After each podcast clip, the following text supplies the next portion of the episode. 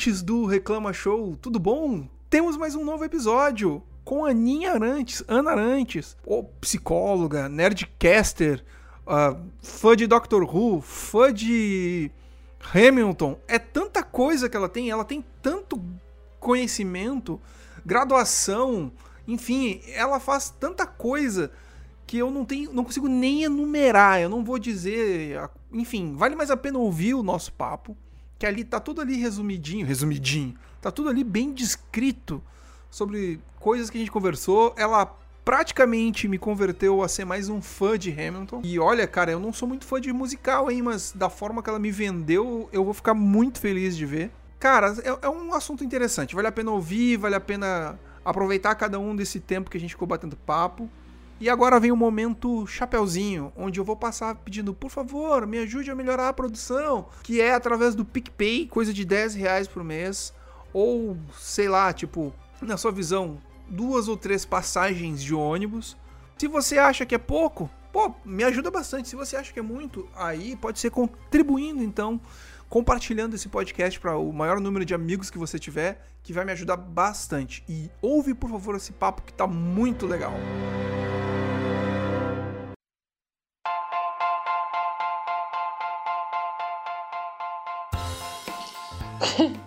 é, do luto, né? É, ai meu Deus, é, o que, que, a gente vai fazer? É, todo mundo vai morrer, nós vamos morrer. Passei por essa do desespero, depois da, da, da parte de ficar com raiva, né? Não tem que ir pra rua mesmo e botar fogo em tudo, vamos botar fogo nos bancos, vamos botar fogo nos ônibus. Aí passei pela fase do, da, da inércia, né? Da, da, nada, nada vai dar certo, nada que a gente faça. Eu acho que essa foi a minha última fase. Não adianta mesmo, todo mundo é burro e a gente nada que a gente possa fazer vai funcionar. Agora eu estou na fase da, da alienação. Eu entrei assim, acho que de cabeça na fase da alienação. Eu simplesmente trabalho 14 horas por dia, 6, 7 dias por semana. Eu não consigo mais ligar a televisão. Acho que faz dias que eu não ligo a TV. É, o máximo que eu tenho feito é porque como eu realmente estou indo, esse é meu horário de, então são nove horas da noite agora que nós estamos gravando, eu acabei de terminar o meu último atendimento do dia. Eu comecei às oito da manhã. Sim, caramba. É, então é, é, o que eu faço. Daí, nove horas é a hora que eu vou dar banho no gato, comer alguma coisa. Aí eu sento e começo a assistir vídeo do YouTube. Eu tô no. Sabe? Eu, porque o meu span de atenção, essa altura do campeonato, depois de ter passado 12 horas na frente do, do computador no Zoom com alguém, é, meu spam é o tempo de um vídeo do YouTube. É três minutos, eu entendi a mensagem, vamos pro próximo. E aí eu durmo. Então, nesse Sim. momento, é isso, é a completa alienação. Eu não saio, eu tenho um privilégio imenso de poder trabalhar em casa, né? Porque no, nesse momento, é, meu trabalho tem sido muito mais de consultoria, né? Então, eu trabalho com as profissionais que trabalham com crianças autistas. É consultoria e ensino, treinamento e aula de, de especialização e de pós-graduação, que está sendo tudo online. Então, eu tenho esse imenso privilégio de não precisar pôr a cara na rua. Então, compra é, qualquer coisa que eu preciso, farmácia, comida, que no momento a única coisa que a gente precisa é farmácia e comida, mais nada. Eu peço tudo por entrega. Então, assim, acho que hoje deve fazer pelo menos uns Sim. 15 ou 20 dias que eu não saio de dentro do meu apartamento. Sim, aqui, bom, eu geralmente a maioria dos, dos, episódios eu comento bastante um pouco. A gente também tá numa situação parecida, porém, teve, eu passei por situações muito parecidas com a tua, de, da fase do, do luto, de negação, de, de aceitação, etc. Chegou o ponto de que eu acho que eu já tinha comentado contigo através do Twitter, inclusive, e eu acho que foi num dos Nerdcasts que eu ouvi tu uhum. falar algo como vamos botar uma regra de duas horas por dia também, de duas horas a cada lavagem de mãos. E eu também, dias atrás, eu fiz uma, eu fiz uma pesquisa uhum. pelo Facebook que ele perguntou qual é o número de vezes que você está lavando as mãos. E aí, no, no, na pesquisa, eu é, dizia de uma a duas vezes, de três a quatro, de, de cinco a seis e mais de sete vezes. Eu tô lavando mais de sete vezes e eu fiquei apavorado. É, eu tenho. É, eu, como eu tenho de hora em hora, então as minhas sessões de atendimento, supervisão, quando é aula é mais tempo. Mas geralmente é de hora em hora, né? Que eu vou marcando os meus atendimentos, compromissos. Então, de hora em hora eu sei que eu tomo um café, fumo um cigarro e lavo a minha mão. Então eu faço pelo menos isso umas 10 vezes por dia. Sim. É, mas é que é uma coisa que eu tô. Eu tenho me, me pautado bastante pelas coisas que tu tem dito. Tenta não pirar, esse tipo de coisa. Mas aí que tá, eu acho que a gente sempre também quer saber um pouco de como a pessoa que, vi, que, que tá dizendo isso para nós, como é que ela vive nesse dia a dia, né? Ah, mas não tenha dúvida que igualzinho em todo mundo. Não é só porque a gente que a gente sabe falar sobre ou sabe o que deve ser feito, é que a gente consegue também. É o mesmo, é o mesmo struggle. É a mesma dificuldade de criar novos hábitos ou modificar hábitos antigos. Eu acho que muito do fato de eu não sair na rua, eu moro do lado, eu, moro em Fortaleza, eu moro do lado do Parque do Cocó, literalmente. Meu, meu apartamento dá de frente pro Cocó. É, é um parque lindo, assim, enorme, tipo Ibirapuera. É o Ibirapuera de Fortaleza. É, eu costumava caminhar quase todo dia, um pouquinho e tal. Eu poderia estar fazendo isso, mas eu não faço. Então, sabe, Sim. não é porque é difícil. É botar a máscara, um tênis e ir lá meia horinha, fazer uma caminhada, não precisa chegar perto de ninguém para fazer isso. O lugar de maior risco é o elevador do meu prédio, né? É, mas eu não faço. Acho que, e eu acho que muito além da, da dificuldade de, de criar um hábito diferente do normal, é, por exemplo, o desconforto da máscara. Para mim é insuportável, né? Respirar com a máscara. E vão combinar que Sim. Fortaleza, Ceará, gente, a temperatura média lá fora é 35 graus. Então, usar máscara é, Mesmo no inverno, né? é úmido, porque é na beira da praia e é, e é quente. Então, é, é desconfortável pra caramba, não é legal. Eu entendo as pessoas que se recusam, sabe? Mas é, é, é isso. Entre sair na rua sem máscara Sim. e não sair na rua, eu prefiro não sair na rua. A gente tem que tomar essas decisões minimamente racionais na vida. E uma coisa também que, que vai agregar um pouco até nessa pergunta é, mas o quanto isso acabou influenciando na tua profissão, né? Que tu falou agora há pouco, que, enfim, falou um pouquinho, mas po poderia explicar um pouco mais? Eu acho que sim, também é outra posição de privilégio que eu ocupo, né? Que eu, eu sou. Nossa, vou falar uma coisa agora que vocês, pelo amor de Deus, tomam com uma pitada de sal, mas enfim, eu sou uma das poucas pessoas no Brasil hoje que tem a quantidade de qualificações que eu tenho. Então, a minha procura, a minha demanda é muito grande, né? É, então, sim. Pra, eu vejo que é outro privilégio imenso né? Mas eu vejo que, para mim, nesse momento, eu estou trabalhando o dobro, o triplo do que eu costumaria tra trabalhar em situações normais de temperatura e pressão, porque a demanda é muito alta. Então, todo mundo precisou fazer determinadas modificações na prestação de serviço que é, precisava consultar alguém qualificado para fazer. E eu acabei abrindo toda uma nova frente de trabalho nessas consultorias específicas, né, para fazer teleatendimento, para fazer reformulação de, de planos de tratamento e esse tipo de coisas, específicos para poder fazer um atendimento das crianças autistas sem colocá-las em risco, né, sem colocar nem elas e nem os profissionais em risco. Então, fomos para teleatendimento, certo. fomos para né, treinar toda essa galera para fazer paramentação e desparamentação de EPI. Porque tem alguns casos que você precisa atender a criança, precisa estar com a criança. Né? Porque ela corre risco se você não estiver lá para fazer determinadas coisas. Então, nesse momento, você pega qualquer psicólogo Sim. aí que nunca entrou num, num. A não ser a galera que vai para o hospital, que vai trabalhar com psicologia hospitalar, mas a maioria das psicólogas nunca pôs o pé no hospital, nunca precisou botar uma luva, uma máscara, né? Então, como é que faz tudo isso? É todo um treinamento, todo um protocolo. É engraçado que as minhas, as minhas colegas de trabalho, elas me chamam de rainha do pop. Pop quer dizer protocolo operacional padrão. Né? Porque eu passei, assim, os primeiros 20 dias da pandemia fazendo cursos e aprendendo sobre como é que se faz teleatendimento na área de autismo, como é que se adapta procedimentos, como é que a gente faz, é, é, toma decisões em situações de risco e N coisas. E aí depois eu tive que sentar e protocolar tudo isso, transformar isso em prática, né? E aí eu passei várias semanas assim escrevendo protocolos. Protocolos são coisas muito checklist assim.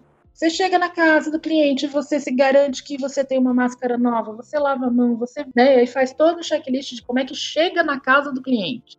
Se você precisar fazer um atendimento domiciliar. E aí isso para tudo que a gente faz tem que ter um protocolo para que todo mundo siga todas as instruções da mesma maneira. É, então, na verdade, assim, é muito estranho e dá até um certo. Sim. uma certa sensação esquisita dizer que, para mim, né, a minha demanda, a demanda pelos meus serviços, aumentou muitíssimo por causa da pandemia. Por outro lado, também, né, nem só de disso a gente vive. Eu não tenho mais tempo para ler artigos só porque eu quero ler e saber o que está escrito ali, ou é, escrever os meus próprios artigos, porque os, é, não, ou porque não dá mais para coletar dados, né, ou porque é, não tem tempo mesmo de sentar e, e escrever artigos, não está cabendo na minha agenda.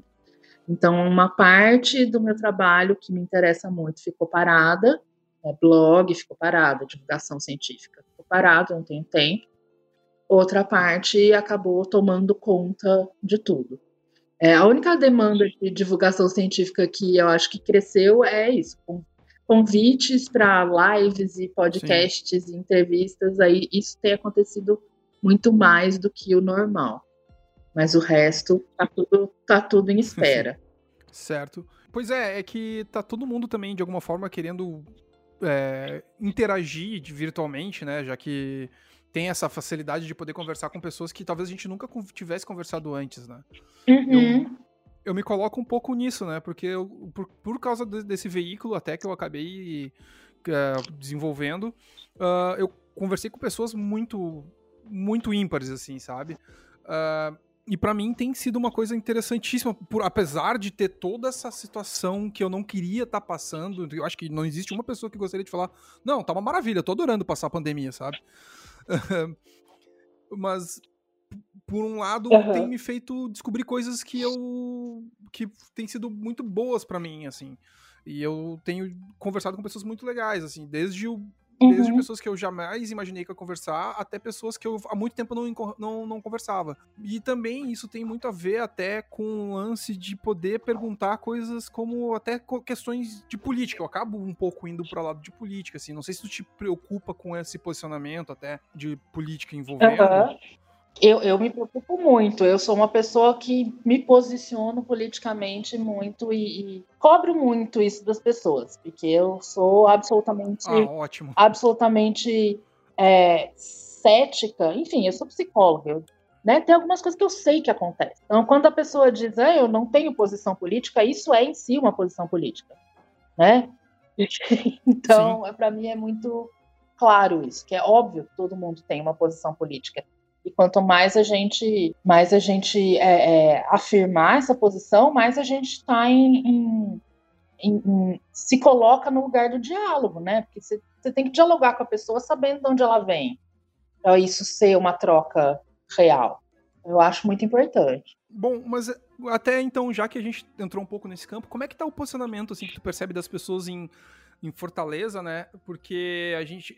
Aqui, pelo menos, eu comento um pouco isso na maioria dos episódios. Aqui em Porto Alegre é uma das cidades que acabou elegendo é, é, esse cara que tá aí, esta tralha. E isso reflete muito na, na, na no, no, no, reflete muito nas pessoas no dia a dia. Até nas pessoas que estão continuam saindo de casa. Mas e como é que é aí? É, um dos motivos pelos quais eu me mudei para o Ceará sem muita, sem muita dor no coração de deixar São Paulo, o estado mais rico da nação, grandes bosta, foi porque né, foi um dos estados que, inclusive, não elegeu o Bolsonaro. Muito obrigada. Como é que está tá o clima político aqui? Fortaleza, Ceará, né? Então, Ceará é um estado que aonde o Bolsonaro perdeu assim de lavada. Então eu me sinto muito acolhida politicamente aqui. Por outro lado, eu moro em Fortaleza. Fortaleza não é exatamente um mar de, é, da esquerda, mas é, eu moro num bairro de classe média alta. Então, muitas vezes, o que acontece aqui não é um termômetro para o que acontece no resto da cidade, para o clima político da cidade. Várias vezes eu vi no jornal, teve panelaço, né, em Fortaleza. Eu fico, ah, foi? É, porque aqui não teve nada, né? Inclusive, uma das coisas que teve aqui foi uma carreata de bolsominion debaixo da minha janela, né, nesse bairro. Então, mas foi uma só também. É, então, assim, eu vejo pela janela que a vida aqui tá voltou ao normal, como se nada tivesse acontecendo. Né? As pessoas estão na rua, tem trânsito, né? das 5 horas da tarde a rua para.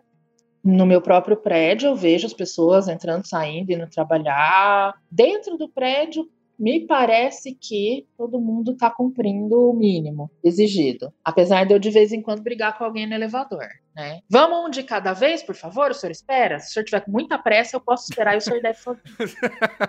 Ninguém fez eu sair do elevador até hoje, mas você vê que as pessoas não estão mais com Caramba. atentas a, a, essas coisas. Mas eu acho que isso isso é um fenômeno que está acontecendo no mundo inteiro, não é só aqui. As pessoas estão saturadas, estão esgotadas, ninguém aguenta mais. Depois de tanto tempo, tem essa desabituação, né? Essa coisa de não presta mais atenção, esquece de sair com a máscara, esquece de. Né, que não pode entrar no elevador com outra pessoa, enfim. Acho que acaba acontecendo isso mesmo. Pois é, é que isso também acaba sendo um pouco de que a pessoa chega num nível que ela tá tão. Ela acaba relaxando com o tempo, né? Sim, eu acho que sim. E, e, porque parece que as coisas não mudam muito, né? Que eu acho que no começo da pandemia a gente tinha muita, muita notícia, muita informação. E as coisas mudavam muito rapidamente. Né? Eram informações novas. Então a gente tinha que estar sempre atento. Mas de um certo momento para cá, acho que nos últimos dois meses, talvez, não tem nada novo, não tem nenhum breaking news, né? Não tem grandes mudanças, é só atualização do que a gente já sabe. Então, eu acho que isso causou um, um, um desgaste ainda maior do que aquele pânico de toda hora ter que se atualizar. Porque, pelo menos, quando você sabe que toda hora você tem que, que prestar atenção no que está acontecendo, porque as coisas podem ter mudado, você está sempre num estado de alerta, que é exaustivo. É exaustivo. Mas, por outro lado, quando as coisas não mudam, você perde a sua prontidão para prestar atenção nas coisas. Sim. elas são sempre iguais. Então tem essas e foram foram dois períodos assim muito, né, juntos, muito seguidos um do outro desses dois estados assim, de alerta absoluto até exaustão e depois de uma dessa dessa morosidade, desse tédio, dessa coisa de que agora nada muda, é sempre tudo igual. Né? Não adianta ligar a televisão. Você vai, você vai ligar, você liga no jornal, você vai ver o que de novidade? Fala para mim. É, vai ter o presidente falando algum absurdo, o governo fazendo alguma bizarrice e alguém dizendo que a gente continua no pico da pandemia. Sim, até o jornal mesmo, né? Então é, é meio que até, até as vacinas já viraram, né? É assim, ê, vacina nova, é mentira. Ê, vacina nova, é mentira. né? Até isso já virou já virou arroz com feijão. É, tudo meio repetitivo, tudo nada de novo, né? Por exemplo, no começo, eu lembro que todo dia eu assistia o programa da, da, da que passava na TV com as informações, uhum. e aí todo dia alguma coisa diferente, aí depois eu comecei a ficar com a mesma sensação de que eles estão repetindo as mesmas informações, aquela coisa parece que ah, tem que Exato. lembrar de, da pessoa lavar a mão e não, não tirar a máscara e ficar um metro e meio de distância. Uhum. Nada novo mesmo, né? E quando surgiu uma coisa no, nova, é, a impressão que dava é que era meio que para te assustar. É, tem isso também, né? Tem os aqueles picos de, de, de, de atenção, né? Nossa, o que foi que aconteceu? Mas eu acho que. Eu, eu tava conversando isso outro dia com, com a Ana Arnett no, no Twitter. É, a Ana é do, do condomínio de blogs da Unicamp, ela é editora, né? E aí ela, ela Ana, você não quer escrever um, um né, uma, um blog para gente sobre né, a, a, parte psicológica, como é que a parte psicológica fica afetada né, na, na pandemia, o que, que a gente pode fazer. Você fala, Ana, essa coisa já foi tão falada, sabe? Nos primeiros dois meses da pandemia, ninguém falava de outro assunto que não fosse Nossa, como é que isso vai afetar todo mundo psicologicamente? O que, que a gente deve fazer? Todo mundo já sabe, todo mundo sabe. Eu tenho que controlar as coisas que eu preciso controlar, tem que ter rotina, minha alimentação tem que ser saudável. Eu não posso ficar o dia inteiro grudado no jornal, e por outro lado, eu também não posso ficar totalmente ali.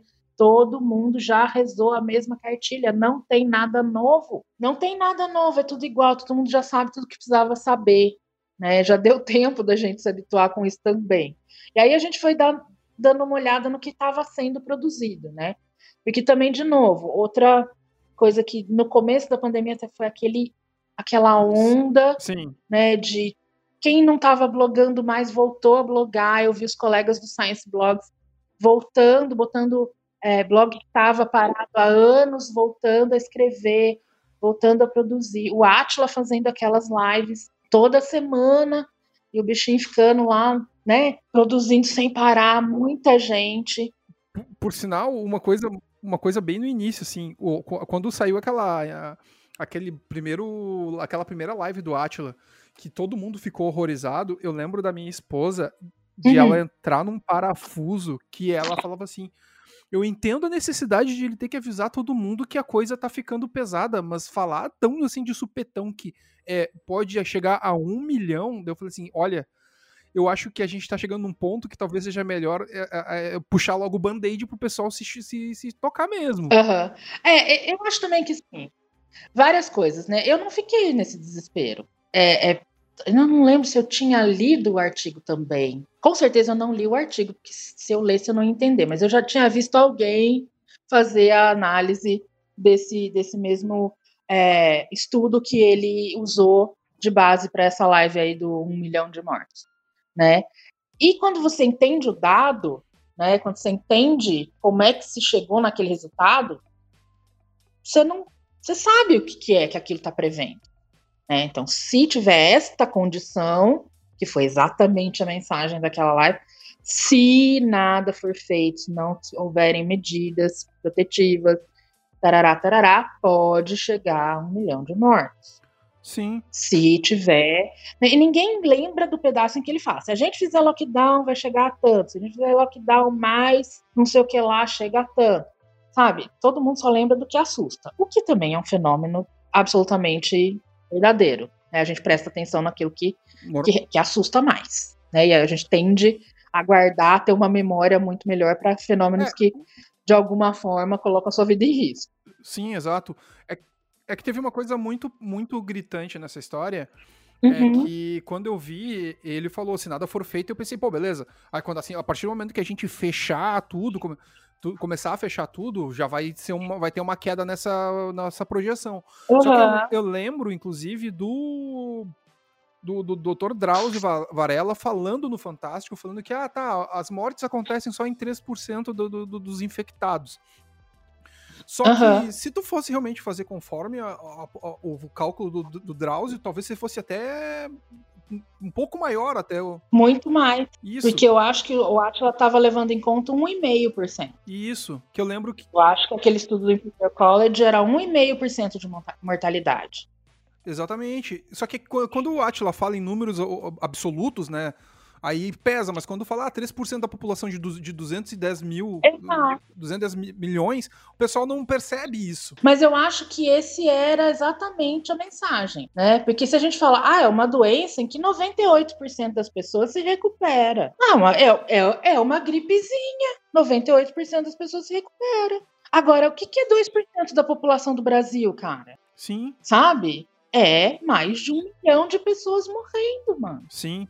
Então, é, é, é porque é isso, é porque talvez é, ossos do ofício, né, aqueles hábitos. Quando a gente lida com números muito grandes, a gente, a gente não se assusta por eles, né, que é coisa, é coisa de nerd cientista que lê paper. A gente lida com números gigantes, a gente não se assusta com eles, né?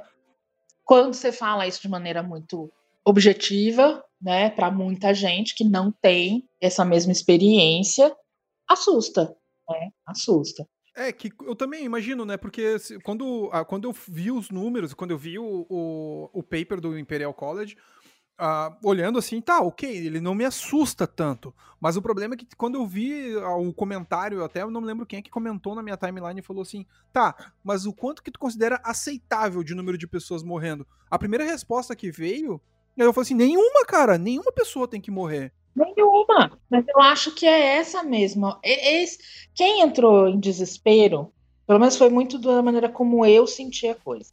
O desespero, a, a, essa sensação de hum, isso vai dar merda. É isso, né? Como que é aceitável morrer mil pessoas por dia? Há meses morrem mil pessoas por dia de uma gripezinha que podia ser evitada, né? Isso não pode ser aceitável, isso não pode ser aceitável. Sim. Né? 100 mil pessoas morreram em quatro meses. Quando já bateu os 10 mil, eu já fiquei muito mal, fiquei muito abatido. Eu fiquei, assim, com um sentimento, um sentimento pesado. E aí, uma, uma conversando é. com, com alguns amigos, quando bateu 40 mil, Uh, eles falaram assim: ah, mas isso não tá afetando aqui a gente ainda, tá? É só lá no norte e nordeste. Eu falei, cara, é. a, minha, a minha moeda de troca foi, cara, morreu um Beira Rio lotado. Um Beira Rio é o estádio do, do Internacional, né? Quando eu falei um Beira Rio é, é. lotado, uhum. aí o cara, cara, peraí, eu não tinha pensado dessa forma ainda. E é isso. É isso. Foi um momento que, que, que, parece que botou a mão na consciência e, meu Deus, eu não tinha entendido o tamanho da proporção. É, a cidade onde a minha família mora, no interior de São Paulo, tem 100 mil habitantes. É como se a cidade em que eu fui criada inteira desaparecesse em quatro meses. É, foi mais ou menos isso. Foi como uma conhecida minha. Não, quem foi que conversei? Agora não vou lembrar. Mas falou assim: ah, eu vim de uma cidade que são 30 mil habitantes. É como se a minha cidade deixasse de existir. Exato. Todas as pessoas que você conhece, com as quais você cresceu, foi criada junto, conhece a família, todas elas morreram. Em quatro meses. Num espaço de quatro meses. Né? Não, não é aceitável. Mas, de novo, a gente, no Brasil, neste momento, a gente toma contato com esse tipo de coisas com uma frequência tão grande que a gente não presta mais atenção. A gente se habitua. No Brasil, morre 23 jovens negros Sim. com menos de 19 anos de idade por dia, né?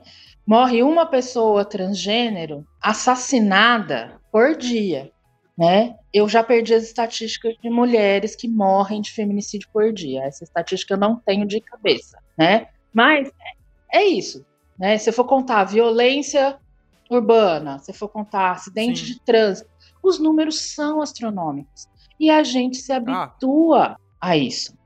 A gente se habitua a essa violência, né? A esse, essa, esse descaso, esse desprezo pela vida humana. Né? A gente tem, tem pessoas invisíveis, se sai na rua você não vê mais, né? Você não presta mais atenção. Então, eu acho que a gente vem de uma longa história de habituação com habituação com o horror, sabe? Sim. Então eu acho que é, é muito compreensível a gente ter chegado no ponto de ter mil mortes por dia e, e não fazer nada sobre isso. É, o, o 100 mil mortes para mim, ele. É, tem uma coisa também que eu tenho conversado bastante até e até lido bastante que, que ia chegar um momento onde as pessoas de fato iam acabar meio. Eu, eu sei que parece meio momento ah, snob, mas é, eu não, eu não, a palavra que vem na minha cabeça não é outra não ser numb. É, eu acho que a gente fica mesmo numb, fica anestesiado. É, meio numb, né? Meio isso, anestesiado, perfeito. E, e, é uma coisa, tipo, que a gente tá tão anestesiado com o impacto de mil, e, mil, mil e quatrocentas pessoas morrendo por dia, que por muitas, para outras pessoas, ah, essas pessoas, mas, ah, tá, mas só foram 1.400 pessoas, mas essas pessoas têm nome, têm família, hum tem história e simplesmente por um descaso e falta de, e falta de, de, de, de preocupação sanitária e também com de, de dar condições para as pessoas que estão na linha de frente. Uhum. Isso ficou por isso mesmo. E muitas pessoas acabam comprando essa ideia e fica assim, cara. Tipo, é. tu, bom, tu trabalha na área da saúde, tu sabe exatamente como é. Uhum. Eu, eu acho que sim. Tem. Eu, eu não sei, eu não vi esse dado. É uma correlação que eu fiz na minha cabeça agora. Mas se a gente for pensar é, nos países que, que tiveram políticas públicas que deram resultado, pensar na Nova Zelândia é, e nos países europeus que realmente conseguiram segurar na Alemanha, né, conseguiram segurar a coisa, É, são países que não têm os níveis de, de descaso pela vida que nós temos. Lá, se você chegar e falar vai morrer mil pessoas por dia, a galera vai ficar realmente muito assustada, né? E vai fazer alguma coisa. Que é inconcebível isso, né? Você pensar que, que na. Foi na Austrália ou na Nova Zelândia que Sim. teve um mass shooting? E aí eles foi na Nova Zelândia, foi o daquela igreja, né? Do cara lá do PewDiePie. É, teve um mass shooting. Acabou acabou a arma no país inteiro. Recolheram tudo, mudaram as leis, fizeram alguma coisa imediatamente. Aí uhum. você olha nos Estados Unidos. Tem um por dia, ninguém nem mais, nem mais não é nem mais notícia. Sim. É, o né? primeiro que teve foi impactante foi o clássico, né? Que todo, todo muita gente. Dizia, ah, não, isso aí foi quase do Matrix. e é. E aí, depois de um tempo, o pessoal meio que releva, né? Aqui no Brasil, o primeiro mass shooting que teve foi de 2006. Foi, foi aquele cara, aquele cara no cinema. Foi anterior a isso. Foi anterior a isso, porque eu fui assistir o mesmo filme no mesmo cinema no dia anterior. Meu Deus. Verdade, do Clube da Luta, né? 98. Foi. Exatamente. Foi no, na, no Shopping Morumbi, em São Paulo. Eu tava na USP. Tava na graduação. Eu sou velha. Sou uma pessoa velha. Meu Deus, Ana. Eu, sério, eu acho que baixou minha pressão aqui agora. É, é. Eu fui assistir aquele filme. Foi, foi, na, foi na estreia, foi na estreia do, do Clube da Luta. No dia seguinte, tá, tá a galera voltando da balada e, e começou a, a. Olha, ó, como eu sou velha. O pager de todo mundo começou a tocar, dizendo que tinha tido um, um, um tiroteio no Shopping Morumbi. Isso foi meu gato. O que você quer, meu bem? Tá bom. é, enfim, foi, foi 97, 98, por aí. É, foi 98. O Clube da Luta é de 98, é. se não me engano. É, é isso mesmo. Esse foi o primeiro que a gente teve. Depois teve aquele na escola, em Santo André. Santo André? Que é mais recente, bem mais recente. Uhum. É, a gente não tem, graças Essa tradição a gente ainda não copiou dos Estados Unidos. Só corrigindo, o Clube da Luta é de 99. Então, 99, é isso. É, eu tava no último ano da graduação. O... Esse do, do, do, de Realengo, foi, o, o, cara deixou as cartas, ele, era, ele fazia parte de, de, de, de, de, de grupo anônimo, né? De página anônima, etc. Aham. Uhum. E eu me lembro que eu. Uhum. Eu me lembro uhum. que eu acompanhava alguns grupos anônimos e. E foi muito bizarro isso, porque era mais ou menos a mesma linguagem que diziam. que era conversada na época, né? As, car as cartas que ele deixou e. E o, a forma como ele tratou algumas pessoas dentro do, do, do, do, tiroteio. Eu lembro do menininho que era, que era gordo, ele falou: Não, tu que é gordo, eu não vou te matar porque eu sei como é que é sofrer. É, essa empatia pelo, pelo marginalizado, né? Porque é assim que eles se, eles se identificam, isso. né? Mas é, é, é, então é isso, é, é esse e, e, que é muito assustador. Eu não sei se você está acompanhando aquele podcast do New York Times que chama The Habit Roll. Não, mas vou, vou começar a acompanhar. Chama The, The Rabbit Hole. É, é, ele, ele tá fazendo uma análise justamente dessa da, dessa radicalização e da formação desses grupos identitários, né, que já se sabe, já é considerado nos Estados Unidos uh, aquele Kill, né, o Kill Anon, é considerado um grupo terrorista. É, Kill Anon, que eles, eles se chamam. Se você é, diz que se você pegar as filmagens das últimas dos comícios do Trump, você vai ver muita gente com camiseta, boné, esse tipo de identificação. Né? Então, tem, nos Estados Unidos, nesse momento, eles estão muito seguindo esse grupo, que é quase uma seita, né, de, de seguidores que acham que o, o Trump é o Messias. Só pode confiar nele. Ele foi o escolhido para trazer a verdade e a luz né, para esse grupo de pessoas. É uma loucura, assim. E, e, o legal desse podcast, ele começa entrevistando um cara que trabalhou no YouTube, que fazia os algoritmos do YouTube.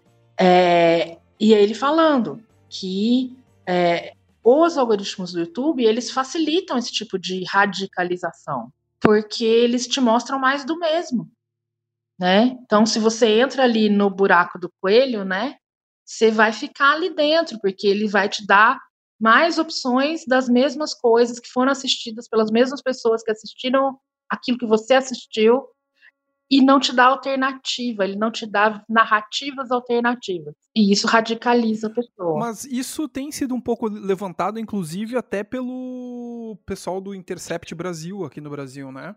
Que eles falaram que, o, que muitos blogs de direita aqui do Brasil, mas que Sim. de direita que dissemina a fake news, eles eram inclusive, inclusive, nossa, virei o Mussum agora.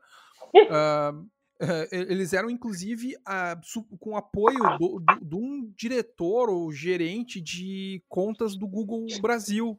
Olha que, que, que eles tinham apoio para ganhar através de AdSense. Hum. Então eles davam eles davam uns nortes para quem fazia esses blogs, os antigos blogs do que isso 2000, isso ah, eu vi. pré 2013 lá, Eu vi né? esse artigo da Intercept. Isso, e que esse que o Google mesmo, ele já dava uns caminhos e aí o algoritmo meio que facilitava para tu receber de mão cheia muito, muitos muita fake news. Uh -huh. E aí a, e é. eu, eu tô com a impressão de que o Twitter tá com uma coisa muito parecida atualmente. Porque. Ah, é aquele negócio de você marcar, né? Quem que pode participar da sua conversa? Não, isso é, isso é recente, mas eu digo do Twitter porque tem, um, tem como provar a quantidade de bot que tem e o Twitter não faz nada. Isso. É, eu acho que tem. É, é aquela coisa, né? Segue o dinheiro. Onde que tá o dinheiro? É, vai ser, vai ser o que a galera tá, tá perseguindo, né? O, a, a quantidade de, de interação que você tem com, o negócio depende de você estar tá fixado num determinado tema, num determinado assunto. Né? Você não é aquela pessoa que passeia e pesca uma coisinha ali, uma coisinha aqui. Você é aquela pessoa que obsessivamente consome mais do mesmo. É essa pessoa que dá lucro, né? Mas é, essa ferramenta nova do Twitter, é, eu, vi, eu vi algumas pessoas já, já fazendo esses comentários no próprio Twitter, né?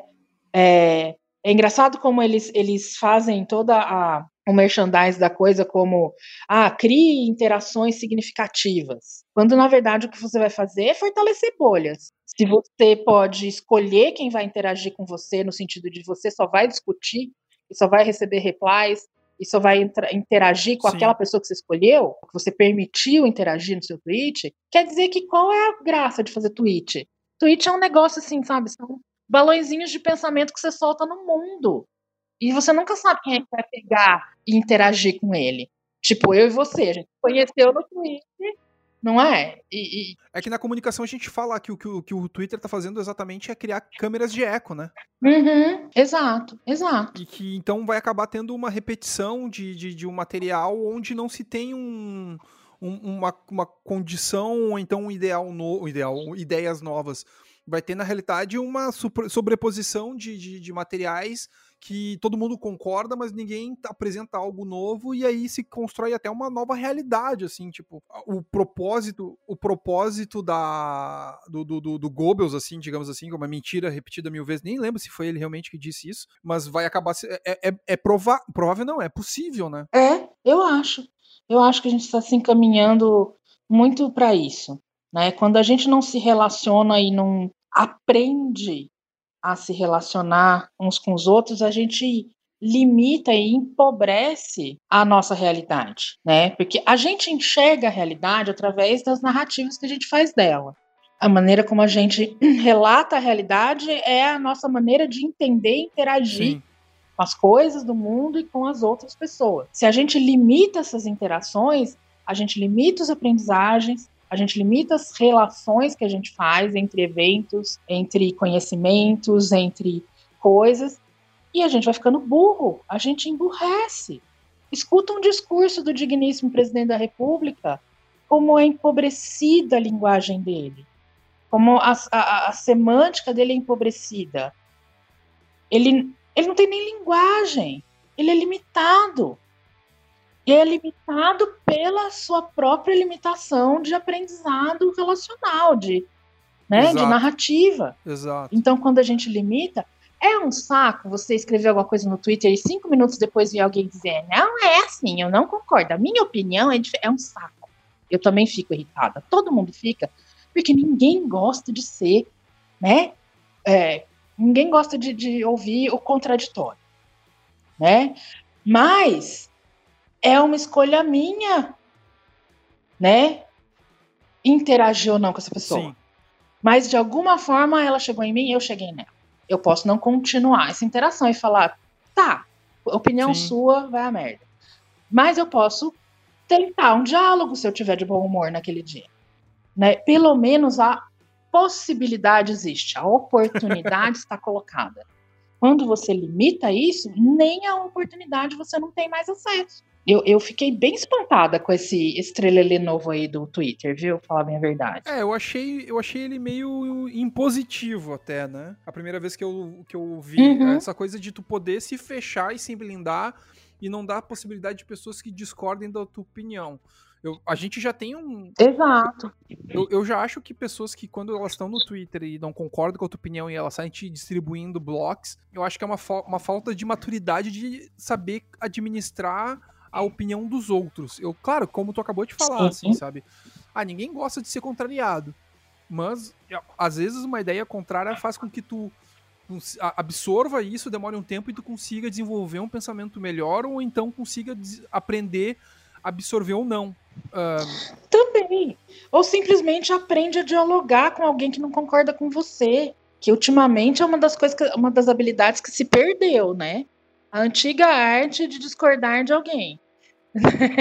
É que o Twitter, para mim, apesar de ser uma das, das melhores redes, eu acho que o Twitter muitas vezes ele acaba criando algumas pessoas que, pelo fato de elas terem. Uh, é, é, meio. Pode ser até meio polêmico isso, mas pelo fato de elas terem muitos seguidores, ela acha que ela não pode perder a, a razão na discussão.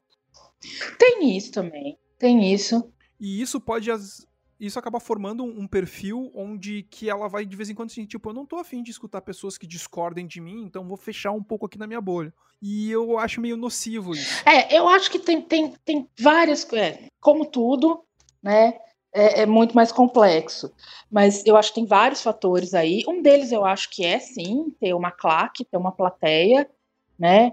É, para quem gosta de plateia, eu sou uma pessoa que adora plateia. Ter uma plateia no seu bolso é um negócio é, viciante, né? O Twitter é uma plateia no seu bolso. Então, as pessoas ficam viciadas em like. Eu já li artigos Sim. de psicologia falando sobre isso. É o mesmo tipo de efeito de você consumir drogas. Né? As pessoas ficam viciadas naquilo. E, e você tira os likes das pessoas, ela entra em abstinência. De verdade. Tem os mesmos sintomas de uma pessoa em abstinência de droga. Ironicamente, uma vez conversando com a minha esposa, ela falou assim: Ah, tu deveria te inscrever no Big Brother. Eu falei assim, cara, eu não conseguiria ficar dois dias no Big Brother porque eu sentiria falta de mexer no celular e muitas vezes de saber a, a, a, a, ignorância, assim, sabe? De não saber o que tá acontecendo no mundo me deixaria completamente transtornado. É, eu, eu tenho, eu tenho, eu, eu sou bem, bem adicta, né? É, a, a, a mídias sociais também. Mas, mas eu acho que tem a coisa do. Bom, eu não iria pro Big, Big Brother porque eu tenho absoluto pavor de gente burra, né? Eu, eu, ou eu matava alguém ou eu me matava lá dentro daquele lugar. Mas, é, se tivesse um, um, um testezinho de pré-requisitos cognitivos, eu, eu ficaria mais feliz do que simplesmente um teste de popularidade na internet. Mas é, mas eu acho que, que além disso, de ter a coisa do. A pessoa precisa de likes, ela não quer perder aquilo, então ela fica, né, só realmente alimentando mais do mesmo. Eu acho que tem também, ou, ou fica jogando para a plateia, literalmente, né, fazendo aquilo que vai gerar mais like. Mas eu acho que tem também um pouco de. É, a gente mudou o ambiente social muito rápido com, com as mídias sociais as pessoas não tiveram tempo de aprender Sim. novas habilidades. Meio que elas foram jogadas nesse ambiente sem ter habilidade, por exemplo, de, é, de, de pensar em possíveis consequências dos seus atos, né? Porque as pessoas não parece que não se re responsabilizam pelo que falam. O cara tem 3 milhões de seguidores e, e sai falando borracha, né? Sem saber ou sem pesar, né? Sim, Qual sim. vai ser a consequência disso na vida das pessoas? Ele tem responsabilidade sobre isso. Porque ele tem ali um megafone que é muito mais potente que o dos outros. Sim, e eu acho que por muitas vezes também ele não só pode ser até algum, alguns casos irresponsabilidade, mas alguns casos é perversidade mesmo. Ou isso. Ou isso mesmo, é puro prazer de ver o circo pegar fogo. É, a impressão que me dá é justamente essa, assim, tipo, que tem pessoas que eu. que, bom, tem o, o lunático que tá morando nos Estados Unidos que não quer pisar no Brasil, né? Que ele faz pessoas acreditarem piamente em coisas absurdas, tipo Terra é plana. Uh, mas ao mesmo tempo tem outras pessoas que eu não. Eu, eu acho muito irresponsável certas coisas que elas fazem nas redes sociais. E quando alguém fala, olha, talvez isso aqui seja responsabilidade da tua parte, uhum. a pessoa fica com, completamente. fica, tipo, desorientada. Assim, como assim? Eu, não, não, nem pensar. É, é, é por isso que eu acho, elas não estavam preparadas, não era um, um, um skill set, sabe? Não eram umas habilidades que a gente aprende para lidar com a vida sem as mídias sociais. São habilidades que a gente devia ter aprendido antes de ter 3 milhões de seguidores, né? É, é, não dá. E, e, é isso, mudou tudo muito rápido, as relações mudaram muito rápido, não deu tempo de das pessoas realmente é, é criarem esses, essas habilidades. Elas meio que foram tem gente que aprendeu na porrada. Você vê o Felipe Neto hoje, o Felipe Neto há cinco anos atrás. Cara, hoje é um monstro e é responsável, sabendo o que tá falando, sabendo o impacto que tem o que fala e né, sabe o alcance que tem, sabe usar esse alcance de maneira responsável, né? Mas tem gente que, que não, não mudou nada, não. Continua a mesma o Felipe Neto ele chegou num ponto onde ele ele, ele chegou muito perto da, da, da cultura do cancelamento. Eu não eu, eu antes de tudo eu sempre falo, eu não concordo nem um pouco com a cultura do cancelamento. Eu acho que ela é muito mais uma forma de agradar o ego do que de fato querer corrigir alguém. Não, não sei se tem essa percepção que eu tenho. É. Mas o Felipe Neto, eu não. Eu, sinceramente, ele foi de um ponto onde ele criticava as pessoas de, de como forma de ganha-pão, e agora ele ele parece que ele chegou a entender mais ou menos qual é o, o papel dele numa sociedade uhum. grande, uma uhum. sociedade que ele influencia as pessoas e percebe, tá, ok. É o fato de que eu tenho que usar isso a, um é. lado positivo. Ah, eu, ah, é o cara. Uhum. É o cara branco, não sei o que, que tá fazendo isso, aquilo, outro. Beleza, cara, mas uhum. ele poderia estar tá fazendo pior, ele poderia estar tá jogando pro outro lado, né? É, já muito ajuda quem não atrapalha, né? Já dizia minha avó. É, então é, é, meio isso mesmo. Né? É, essa coisa do cancelamento, como várias outras coisas, me parece que, que quando vira um fenômeno de massa, é, ele, ele não é banaliza a palavra que eu estou procurando, mas é, é, é como se a coisa é muito mais complexa, tem muito mais camadas, precisa de muito mais compreensão. E aí, quando aquilo vira um fenômeno de massa, parece que você só tem uma coisa rasa, plana, né? É que nem a história do lugar de fala, né?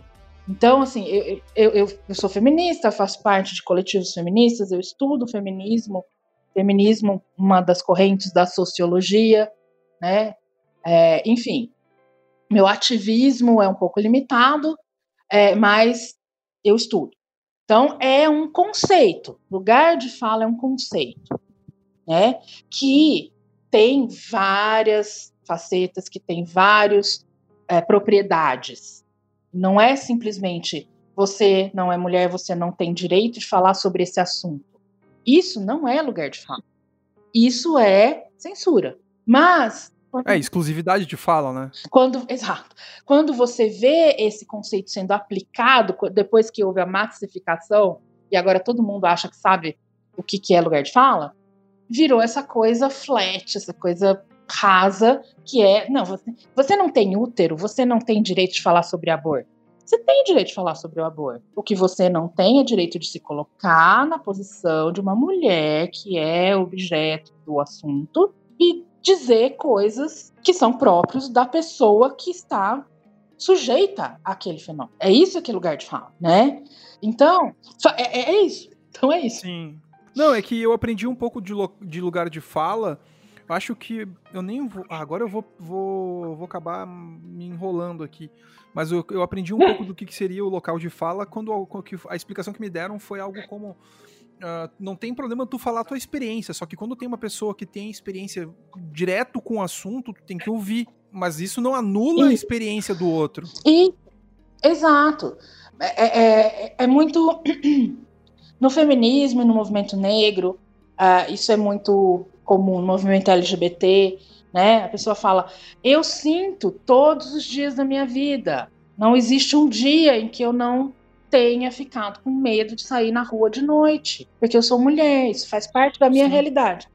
E dali a dois segundos aparece um tweet embaixo. Veja bem, isso é uma coisa da sua experiência pessoal, porque eu acho, e sabe, você fala, mano, cala a boca, sabe? Então, assim, é, é, é isso, né? E aí você fala, escuta, este é o meu lugar de fala, escuta o que eu tô dizendo, entende da onde eu tô falando isso, né? Sim.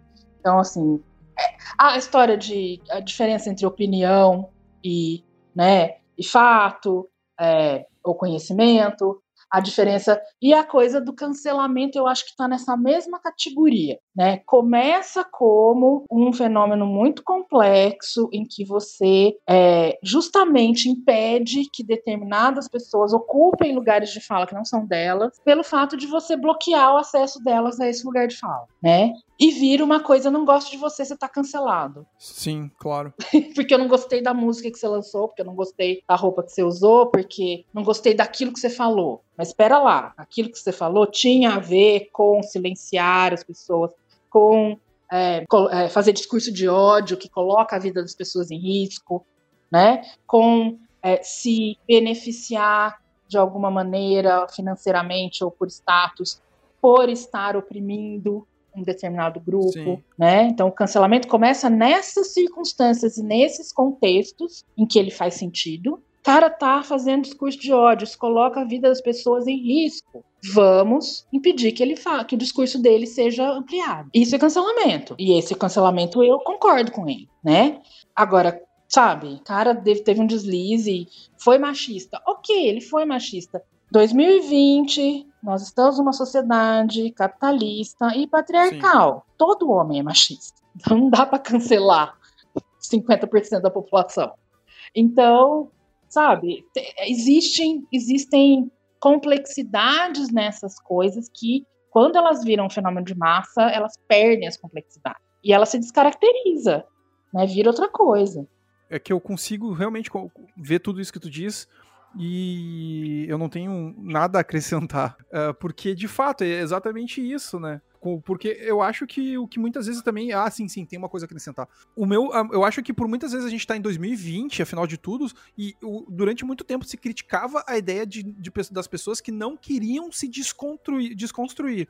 Aí quando aponta que, que, a pessoa errou e a pessoa fala: olha, gente, realmente eu errei, e começa a se desconstruir, alguém fala, uhum, ah, não. Tá cancelado. Ah lá, lá vai ele querer puxar o saco dos outros. É, exatamente. exatamente. É. E eu acho que. E aí é tudo tão. Às vezes tá tudo tão ligado, né? E faz parte de novo, né? As pessoas não. A, a arte perdida de se discordar de alguém, né? Em que a gente debatia e no final das contas pode ser que alguém mudasse de opinião, de opinião e pode ser que a gente concordasse em continuar discordando e ter opiniões irreconciliáveis, mas tudo bem, a vida segue, né? A vida é essa. Hoje em dia isso é um crime, né?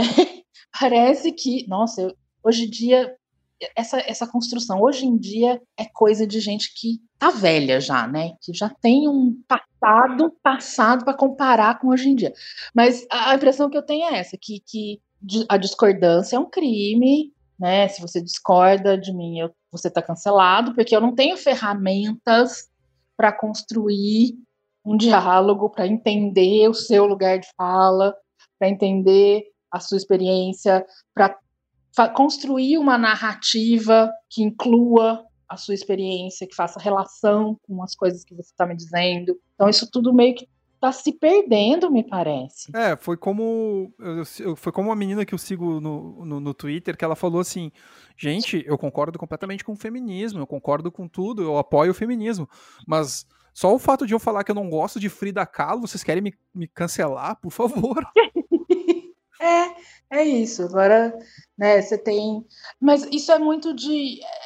É, é, é, tá tudo muito. A gente perdeu nuances, né? A gente perdeu complexidade. Ou você está conosco ou você está contra nós. E se você está conosco, tem aqui uma lista de critérios que você tem que cumprir. Inclusive gostar de Frida Kahlo. Sabe assim? É, é, é muito louco isso. É muito maluco viver num mundo que é né, binário, ou é zero ou é um. Não existe nada entre essas duas coisas. Não existe nuance, complexidade. É que é engraçado a gente, esse, toda essa, essa, essa argumentação num lugar onde a gente está dizendo que tem trocentas bolhas, mas que a gente acaba limitando, assim, a gente aceita que você participe de trocentas bolhas, mas existem algumas que uma vez que colocou colocou o pé lá, é, é tipo o Mufasa falando pro Simba, né? Nunca vá naquele lugar lá escuro. Caminha por tudo aqui, mas no lugar escuro não. É, é, é isso. Me parece que as pessoas entendem é, diálogo como concessão. Você está tá concedendo alguma coisa para o lado negro da força, sabe assim? Então, você já está perdida para o movimento. É meio.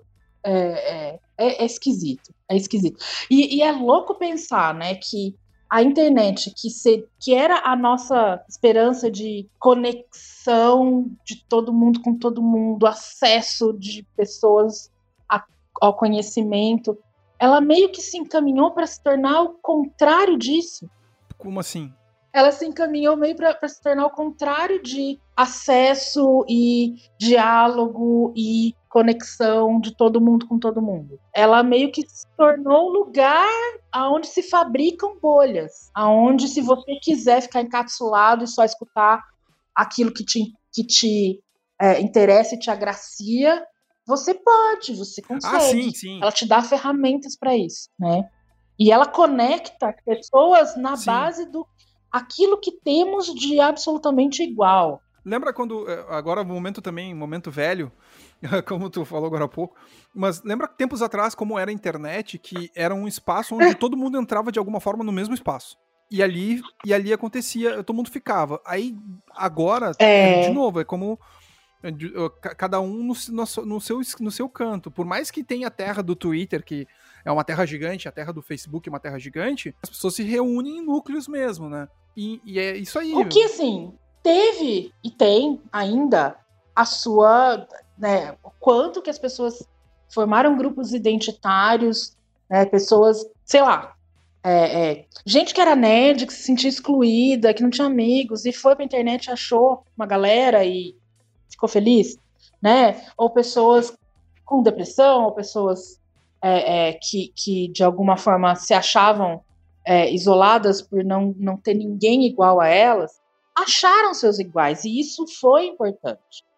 Isso é importante. Você saber, você ter comunidades de troca que compartilham né, essas coisas. Saber que você não está sozinho, criar grupos de apoio. Né, isso foi muito, muito legal. Mas ao extremo, isso criou bolhas, né? Então, agora as pessoas não se juntam para porque elas têm identidades em comum e elas querem compartilhar experiências. Elas se juntam para odiar quem não tá na mesma bolha, me parece. Eu não sei bem assim o, o que de fato poderia ser, né? Mas uh, num geral, acho que isso só favorece de fato o afastamento das pessoas, né? É, eu acho que da maneira como as coisas foram se encaminhando, é isso mesmo, tá favorecendo o afastamento em vez de favorecer a, a troca.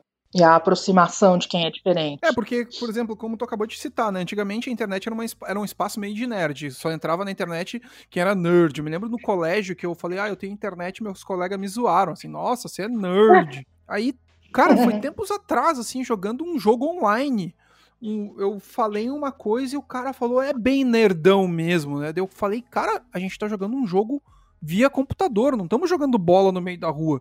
Pra tu, pra tu tá tendo esse acesso aqui, tu tem que ser nerd, velho. É um jogo online. É, você tá se achando. É, eu sinto, eu, eu sou nostálgica da época em que a internet era só pra nerd. Porque até isso tiraram da gente, né? Hoje em dia a cultura, cultura nerd é uma das, dos lugares mais odiosos ah. que existem. É. O pessoal que não entendeu X-Men, né? E antigamente era. É, e antigamente era. Eu não sei, eu, eu sou nerd fighter. Eu sou da galera que em 2009 estava assistindo o vídeo do John Green espalhando o amor pelo mundo, sabe? E a internet funcionava, é, era a nossa ferramenta. Hoje em dia, enfim, dá desgosto. É... dá um ser desgosto. Eu, sou, eu tô aquela tia velha que fala: Meu tempo, não tinha essa palhaçada aqui. Mas enfim. Mas tem coisa boa também. É que a gente tá num período em que tá difícil de ver as coisas boas. É que a gente tá com tanta coisa pesada na volta que quando tem uma coisa boa a gente fala assim: ah, mas logo, logo vão deturpar isso aí. É, é, a impressão que a gente tem é bem essa mesmo, né? Eu já vi tanta coisa boa ser, ser deturpada e ser é, angariada para fazer discurso de ódio, para né, separar as pessoas, para uh, é, marginalizar pessoas, silenciar pessoas, cancelar pessoas, que hoje em dia eu ando meio cética dessas, dessas vias para gerar troca. Eu não, não, acho mais que a internet é uma boa via para gerar troca. Uh, Ana, a gente está se aproximando do final. Nossa, tá e eu tenho. A gente conversou bastante, foi, foi muito bom. Eu tenho mais uma ou duas perguntas, eu acho que é uma, não duas. Bom, uh, eu todo sempre explico isso. O nome do programa se chama Reclama Show, apesar de tudo. uh, é um podcast que eu tô, como eu já tinha dito antes também, a gente, eu tô entrevistando pessoas, querendo saber um pouco mais da vida delas, mas eu, eu, eu tenho que fazer essas duas perguntas finais. A, a, a última pergunta, a penúltima pergunta é: qual é a tua maior reclamação do momento? Do momento é sobre como. É, ou sobre o momento. Enfim, pode sobre ser. Sobre o momento. Eu tenho uma reclamação muito material para fazer sobre o momento. Porra, nós estamos no quinto mês dessa pandemia. Não é possível que os supermercados, as farmácias, as pizzarias, a Amazon, a porcaria da Tokstok não conseguem fazer uma entrega no prazo. Entendeu? Eles não conseguiram ainda fazer uma logística.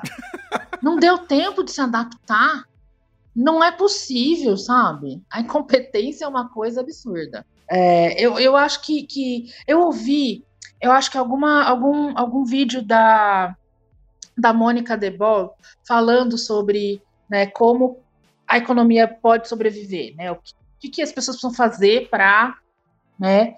E, e, ela falando muito de se reinventar, se readaptar, né? E, e aí você vê uns negócios gigantes, assim, que nem rede de, de, de supermercado ou a Tokstok, que não consegue se reinventar, que não consegue ter uma logística inteligente para suprir a demanda. É, é, eu acho que quem conseguir fazer isso, cara, vai virar um monstro de, de, de lucro. Porque não é possível que as pessoas não conseguem fazer isso. Sabe? Eu moro, eu moro a. Se eu pegar um Uber, eu vou pagar 20 reais do meu prédio Sim. até a loja do Tokstok em Fortaleza. Eu comprei uma cadeira que era para chegar há 20 dias atrás. Eles perderam a cadeira na entrega. E eles querem me, e eles querem me cobrar um frete de 100 reais. Ah, eu acho que eu vi você reclamando disso no Twitter. é, é, é, isso, é isso. Aí agora resolveram que, que vão. É, quer dizer, está aberto o meu pedido pelo desconto do frete né? Sabe lá, de... enquanto isso eu tô passando 14 horas por dia sentado numa cadeira de, de sala de jantar, morrendo de dor nas costas. É, enfim, a minha reclamação do momento é sobre a inaptidão das empresas. É essa a minha reclamação do momento. Bom, e a última pergunta, que parece a mesma pergunta, mas é uma pergunta que ela é bem mais abrangente. Se tem alguma coisa que tu gostaria de reclamar no geral, pode ser assim, olha, eu não gostei que o Capaldi saiu, que, mas mesmo vendo a Judy Whittaker, ou então eu queria mesmo era que tivesse mais, mais séries disso, aquilo, outro, não gostei que, que qualquer coisa. Enfim. Olha, por mim, o David Tennant ainda era o doutor até hoje. Eu queria só deixar isso bem claro. É. é... Não, peraí, peraí. Só um parênteses rápido. Tem o, o, o Tennant, eu, eu, eu, adoro ele, mas tem uma coisa que ele faz é num episódio que é uma coisa tão simples, tão simples, mas que eu dei um berro assistindo e eu falei assim, esse cara não tinha que ter nunca deixado de ser. É. Que ele é, é uma, é uma que tá rolando uma guerra e ele tá com a. Eu não vou lembrar qual é o nome da Companion. E aí ele tá na frente de um, de um, de um general e ele pega uma máscara e coloca a máscara na frente e fala: Are you my mommy? Aham. Uh -huh. Are you my mommy? É, é. Ele fez um shout-out no, na era do, do Eccleston linda. Isso, do, do, do Invisible é. Child, que foi coisa de dois uhum. segundos, mas que eu dei um berro e a minha esposa não entendeu. É. É, aí eu também não sei se a genialidade foi dele ou foi do roteirista, porque o roteirista da Era Tenant era maravilhoso. Não, parece que foi improvisado mesmo. Improvisado? É a cara dele foi. Ele tá com uma, uma, ele tá com uma série na BBC. Você assistiu é, Good Omens? Ah, eu vi só os dois primeiros episódios. Eu não sei por que eu parei. Que eu, parei. eu assinei o Amazon Prime só pra assistir o, o Good Omens. E aí ele e o Michael Chin, que faz o, o anjo, né? Ele faz o, o Crowley e, e o Michael Chin faz o, o anjo. Aziraphale. É, Aziraphale. Isso. Eles estão com uma série na BBC que dá para achar quase todos os episódios no YouTube. Chama Lockdown. É os dois conversando no Zoom. Ah, o plot é alguma coisa, eles estão fazendo um. Estão fazendo uma, uma. escrevendo um script ou, ou produzindo um show, alguma coisa assim. E aí eles ficam conversando, que é uma das coisas mais geniais que aconteceram na pandemia. Porque assim, e aí eles têm convidados especiais. Estão os dois lá brigando um com o outro, e eles carregaram a vibe de brigar que nem o anjo e o, o, o demônio faziam na série, sabe? E, e aí, do nada, aparece, aparece a, a Judy Dente, sabe? Pra mandar escalar a boca. Umas coisas assim, é muito legal. muito é, legal. Caramba. Ela aparece? Ela aparece do nada, assim. Escuta, vocês vão ou não vão terminar Meu Deus. Sabe assim? É muito legal. É porque é... eu. Como é que. Eu vi o. Eu li o livro, né? O, os Belas Maldições, que Good Omens, né? E eu queria saber como é que seria uhum. a série. E quando começou a ver, eu, eu, começou, quando começou a passar, nossa, que legal, etc. Ótimo. Mas aí uhum. eu, eu não sei por que que eu não, não, não acompanhei tanto, assim. É, é muito boa, é muito boa, assim. Enquanto uma obra fechada, ela é muito boa. Então, atores ingleses, nunca dá para falar que não vai ser muito bom. Mas é, é, nunca é o livro, né? E Good Omens é, assim, um dos livros mais legais que eu já li na vida, com certeza. O meu top 5 tem Good Omens. O meu top 5 deve ser quatro, quatro livros do Gaiman e alguma outra li... coisa. Mas, mas enfim.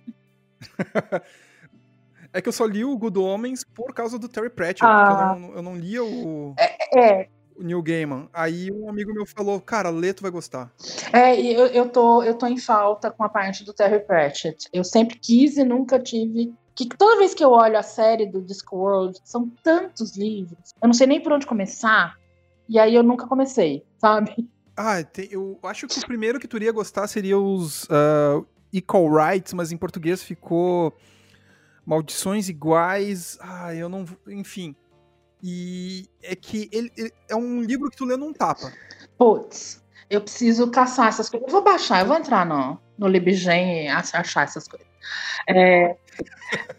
Mas é livro que tu lê num, é, é lê, lê num tapa, assim, sabe? Tipo, coisa de. Como diria um amigo meu, é leitura uhum. de banheiro. É, eu vou, vou caçar. Ele é muito bom de ler, ele é muito gostoso de ler, e ele. Tudo aquilo que o Tolkien. É, se enrolava para escrever um, um, algumas páginas, o Terry Pratchett escreve em, em três parágrafos. Ah, eu, eu, eu, sei que eu preciso ler o cara, porque eu amei Good Omens, amei, assim.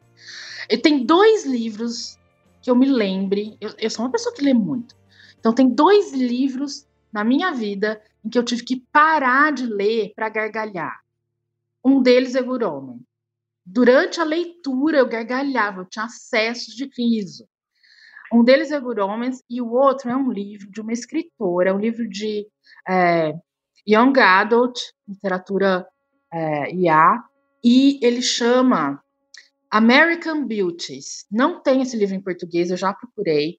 É, a, é o plot é a coisa mais absurda, mais surreal que você pode pensar. É um avião que estava carregando todas as Misses Teen dos Estados Unidos, então tem uma Miss para cada estado, vai calculando. Todas elas adolescentes de 15, 16 anos. E o avião cai numa ilha deserta. Nossa! E aí é a história desse monte de adolescente completamente, completamente Miss é, é, numa ilha deserta. E aí, de repente, a coisa tem um plot twist e vira Lost.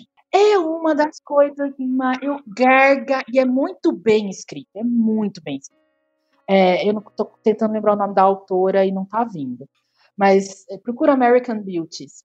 É, é, é uma das coisas mais engraçadas que eu já li na minha vida. Assim, eu gargalhava. Então, assim, esses dois. Eu acho que, ultimamente, o último livro que eu li foi o quê?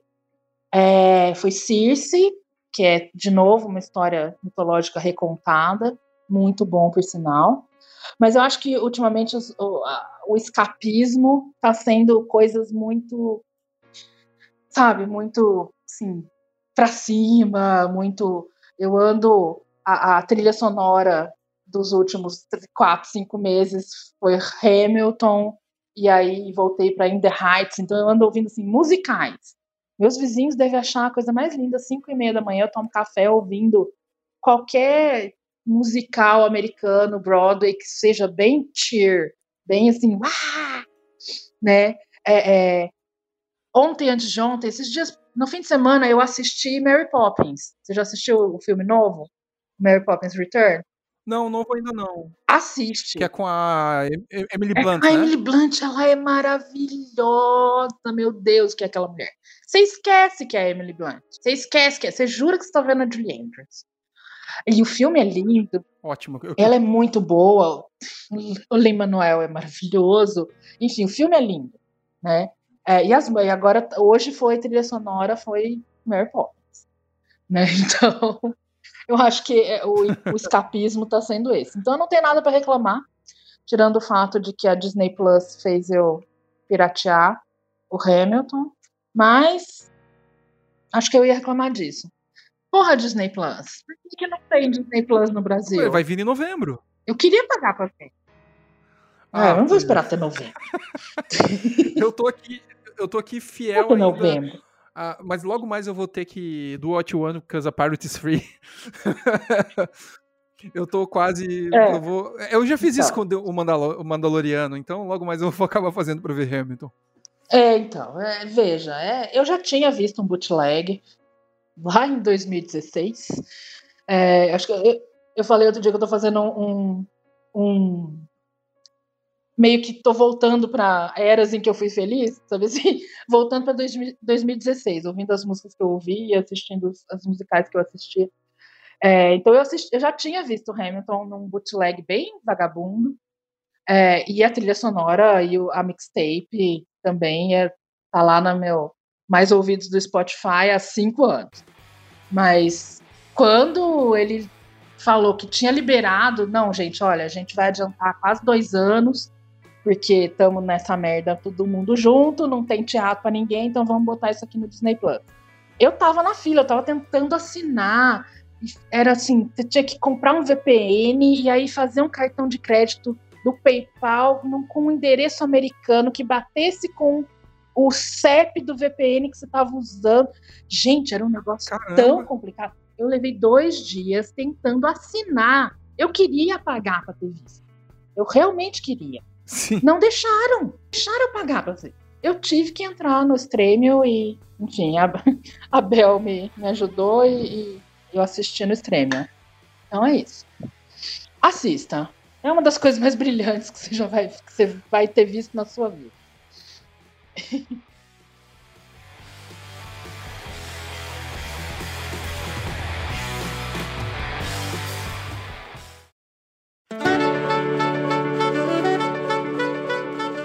Chegamos à musiquinha feliz, então chegamos no final do programa.